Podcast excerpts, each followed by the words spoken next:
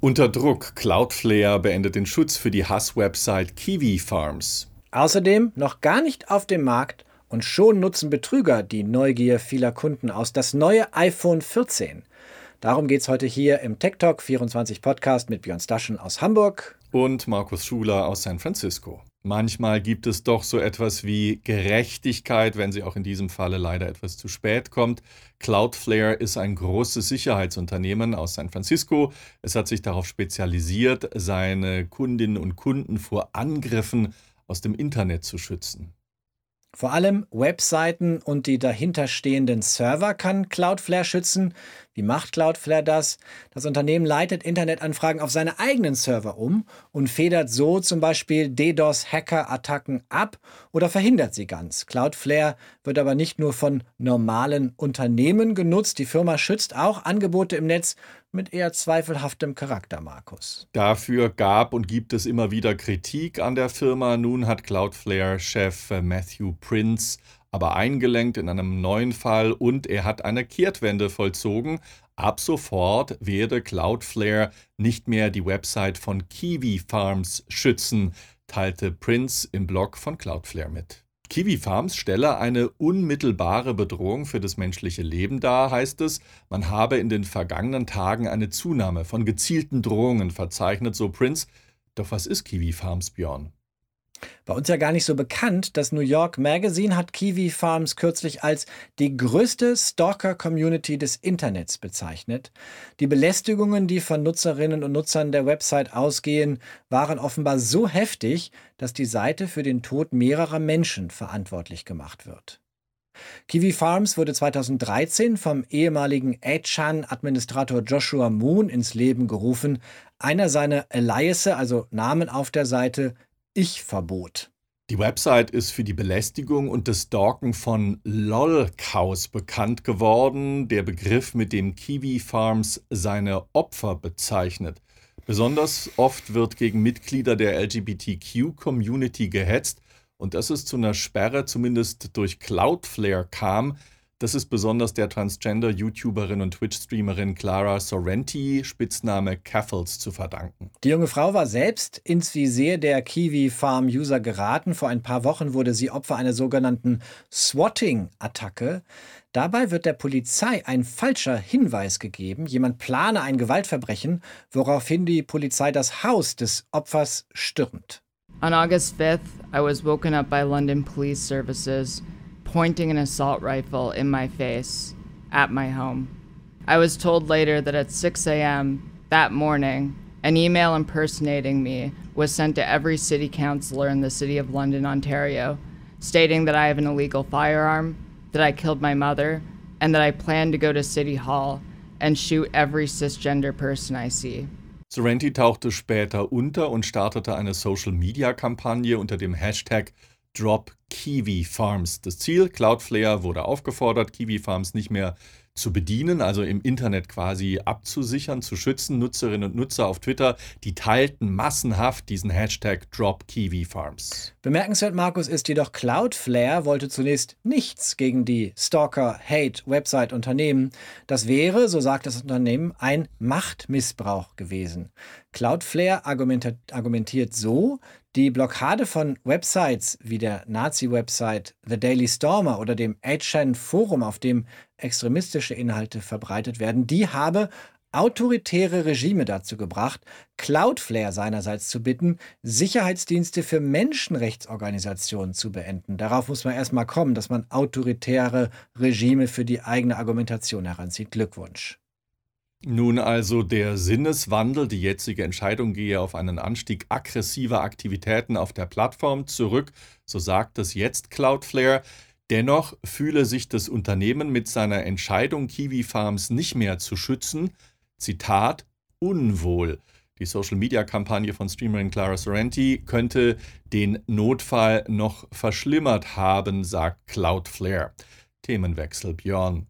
Far Out nennt Apple die Veranstaltung, auf der das neue iPhone, das 14. vorgestellt werden soll. Der Ort des Steve Jobs Theater am Apple-Stammsitz hier im Silicon Valley in Cupertino.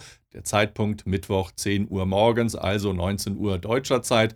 Eine Präsenzveranstaltung wird das Ganze werden, von der es aber auch einen Livestream geben soll. Apple Markus versteht es ja wie kaum ein anderer Konzern, die Vorstellung neuer Produkte zu inszenieren. Für Apple ist der Erfolg eines neuen Telefons aber auch durchaus entscheidend, denn der Konzern erzielte im vergangenen Jahr beispielsweise mehr als die Hälfte seines Jahresumsatzes von 366 Milliarden Dollar mit iPhones. Und der Druck wird nicht kleiner. Verbraucher geben angesichts von Inflation, Rezession, Pandemie und Krieg weniger Geld aus. Und das hilft äh, und das trifft vor allem die sogenannten Nice-to-Have-Branchen, wie eben die Hersteller hochwertiger Smartphones. Wie immer, Markus, kursieren im Netz schon geleakte Bilder der neuen Geräte. Was erwartet uns beim iPhone 14? Es gab Gerüchte, das iPhone könnte ganz anders aussehen als das iPhone 13, aber darauf deutet wenig hin. Im Gegenteil, die iPhone 14 Generation ähnelt außen stark der iPhone 13 Reihe, auch wenn es innen drin Unterschiede gibt, oder? Und was steckt unter der Haube? Bei den äh, Pro-Modellen wohl ein bedeutender Sprung in Sachen Kameratechnologie, Kamera-Features, Videos in 8K-Auflösung, Fotos nicht mehr in 12 Megapixel Auflösung, sondern, hört, hört, 48 Megapixel und ein größerer Bildsensor, der ist dafür verantwortlich. Und es gibt natürlich auch Gerüchte, dass Apple den optischen Zoom verbessern könnte. Insgesamt wird Apple wohl vier neue iPhone 14 Modelle vorstellen, berichtet Bloomberg. Zwei Standardversionen, zwei Pro-Modelle. Zum ersten Mal wird Apple eine große 6,7 Zoll Version des Standard-iPhones anbieten und es wird kein Minimodell mehr geben, wie beim iPhone 12 oder 13. Außerdem soll es äh, drei neue Versionen der Apple Watch geben, Mac Rumors und andere, die zeigen erste Bilder. Neu zum Beispiel ein Körpertemperatursensor bei der Apple Watch und zusätzliche Funktionen zur Gesundheit von Frauen. Und das Unternehmen bringt eine neue High-End-Version der Apple Watch wohl auf den Markt, die wahrscheinlich Apple Watch Pro heißen wird mit Titangehäuse und größer als bisher. Das ist mal ein origineller Name. Das alles wirkt ein wenig wie jetzt erst recht. Viele neue Produkte trotz der wirtschaftlichen Krise. Auch in den kommenden Monaten plant Apple mehrere neue Produkte, neue Macs, iPads, AirPods und sogar ein Mixed Reality Headset, Markus, das in der ersten Hälfte des Jahres 2023 erwartet wird. Ist es die richtige Strategie? Ich glaube schon, denn Apple kann es sich als einer der wenigen Hochpreisanbieter leisten, diese Preise aufzurufen und die Leute werden auch das Geld hinblättern, da bin ich mir sicher. Noch ist das Telefon nicht im Handel, Markus. Da gibt es schon Betrüger, die versuchen, Kapital zu schlagen aus der Neugier der Apple-Jünger.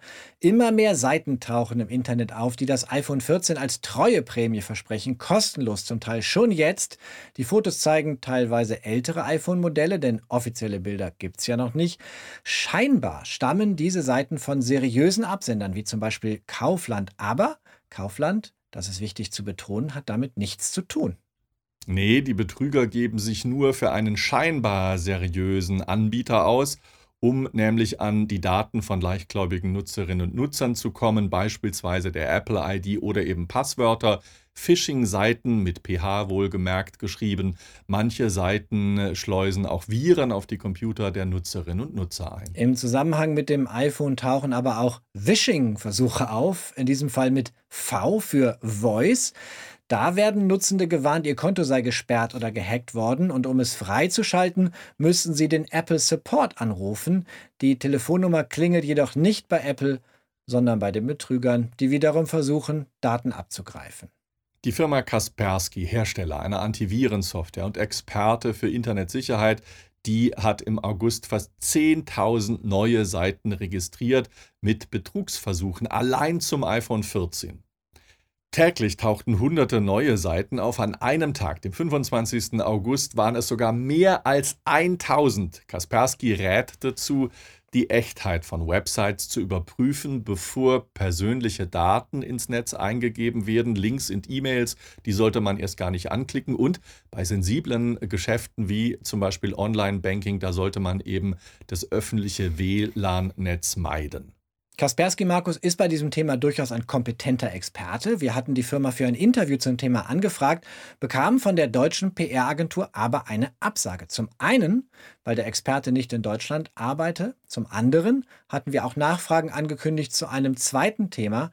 Kaspersky hat seinen Hauptsitz nämlich in Russland. Das Bundesamt für Sicherheit in der Informationstechnologie, kurz BSI, das warnte nach Ausbruch des Ukraine-Krieges vor einer Zusammenarbeit mit Kaspersky. Kaspersky ist international tätig und durchaus renommiert. Nach internen Unterlagen, die Spiegel und dem Bayerischen Rundfunk im August äh, vorlagen, da warnte das BSI aber vor allem aus politischen Gründen vor der Kaspersky-Software, wohl weniger aus konkreten technischen Anlässen. Und diese Warnung aus politischen Gründen, die gab es möglicherweise zu Recht, denn das Technologie Technologieblog Motherboard berichtet nun von zwei Mitarbeitern von Kaspersky, die nach Kriegsausbruch darum baten, an Standorte außerhalb Russlands versetzt zu werden.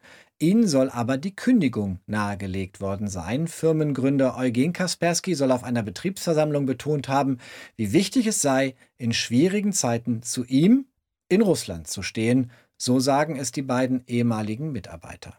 Eine schwierige Gemengelage. Die Server für das Europageschäft von Kaspersky, die stehen in der neutralen Schweiz. Auf der anderen Seite haben aber gerade Antivirenprogramme weitgehende Zugriffsrechte auf unsere Computer. Es kommt also ähm, darauf an, wie gut Kaspersky sich in Russland schützen kann, vor Zugriffen nämlich durch den russischen Staat, also durch den russischen Geheimdienst.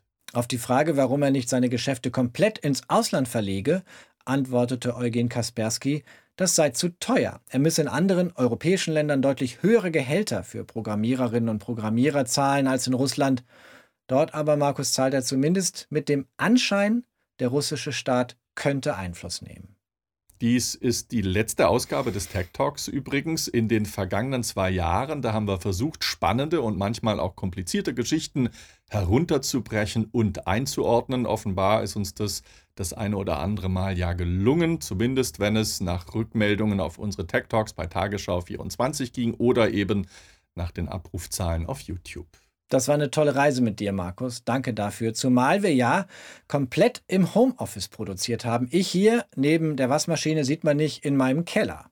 Und ich in meinem Korrespondentenhaus, trimedial ausgestattet in Kalifornien.